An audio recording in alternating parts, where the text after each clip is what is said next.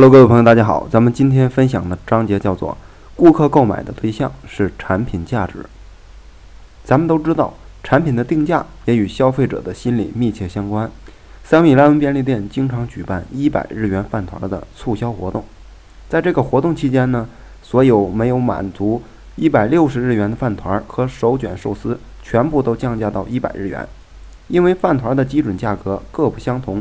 比如说，这个鲑鱼子饭团的标价是一百五，而红鲑鱼饭团和辣味明子饭团的这个标价是多少呢？是一百三十六，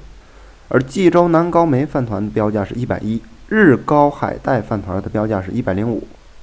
所以呢，举行一百日元饭团的促销活动的时候，折扣率也是有高有低。其中本来定价为一百日元的咸味饭团根本就没有任何的折扣。然而，即使是如此。饭团类产品的销售情况呢，整体都会节节攀升，屡创新高。虽然全品八折与全品一百日元两种促销方式相比较，前者可能会让顾客得到更大的实际价值。然而，这个实际上的应用当中呢，对于饭团类的低价产品，金额表示法远比打折促销法来的更直接和有效。咱们由此可以看见，顾客对产品定价的反应。也总是不可思议地违背了经济的合理性。关于这一点呢，我经常会拿羽绒被和牛肉的案例来打比方。这个伊藤洋华堂售卖羽绒被的时候呢，在价格上出现了非常有趣的一个现象。比如说一开始的时候，当超市供应的这个定价为一万八千日元和三万八千日元的羽绒被的时候呢，前者的销路更好，而三万八的高级羽绒被几乎无人问津。但是呢，当超市随后推出标价为五万八的这个特级羽绒被之后，销售情况马上就发生了逆转。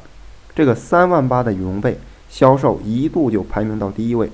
羽绒被的整体营业额也有了大幅度的提升。那么这是为什么呢？一开始只有两种被子的时候，顾客难以察觉到三万八羽绒被的价值，相比较品质来说，更关注于价格便宜。质量看似也凑合的这个低价产品，但是如果出现了更高价格的羽绒被之后呢，顾客就会发现，开始比较这个三者之间的品质。五万八的这个羽绒被品质虽然好，但是日常生活没有必要使用这么奢侈的被子。再看这个三万八的呢，虽然品质比不上前者，却明显的优于一万八的这个品质，况且价格也比五万八便宜了很多。这个时候。顾客转而倾向于选择虽然不是最便宜，但是在品质和价格两个方面都能够接受的产品。在顾客根据高品质和便利性的两个坐标轴挑选产品的时候呢，如果起初像羽绒被一样只有两种价格的话，那么顾客很难察觉到高价产品的高品质，反而更重视价格上的便利性。不过，要是出现了一款更高价格的产品，则会让顾客面对三个选项的时候，那么他们就会通过比较切身感觉到的三万八的羽绒被的品质，并且在高品质中发现价格上的便利性。牛肉的零售也同样是如此。目前的畅销牛肉是每一百克七百日元。假如商家唯独供应这一种牛肉的话，那么顾客肯定觉得七百日元的销售会有些贵，难以吸引他们的购买。但如果分别向顾客提供五百、七百和一千元的这个牛肉的时候，那么顾客就会开始进行比较。虽然五百的牛肉价格低廉，但七百日元看上去品质会更好，而且比一千日元的更划算。那么顾客就很有可能会倾向性的购买每百克七百日元的牛肉。也就是说，如果牛肉唯一有一个七百日元的选择，顾客既不会觉得它品质高，也不会认为它价格低，但是要同时搭配一个更高价格的产品和一个更低价格的产品的时候呢，就能够让顾客发觉到这个七百日元牛肉的闪光点所在。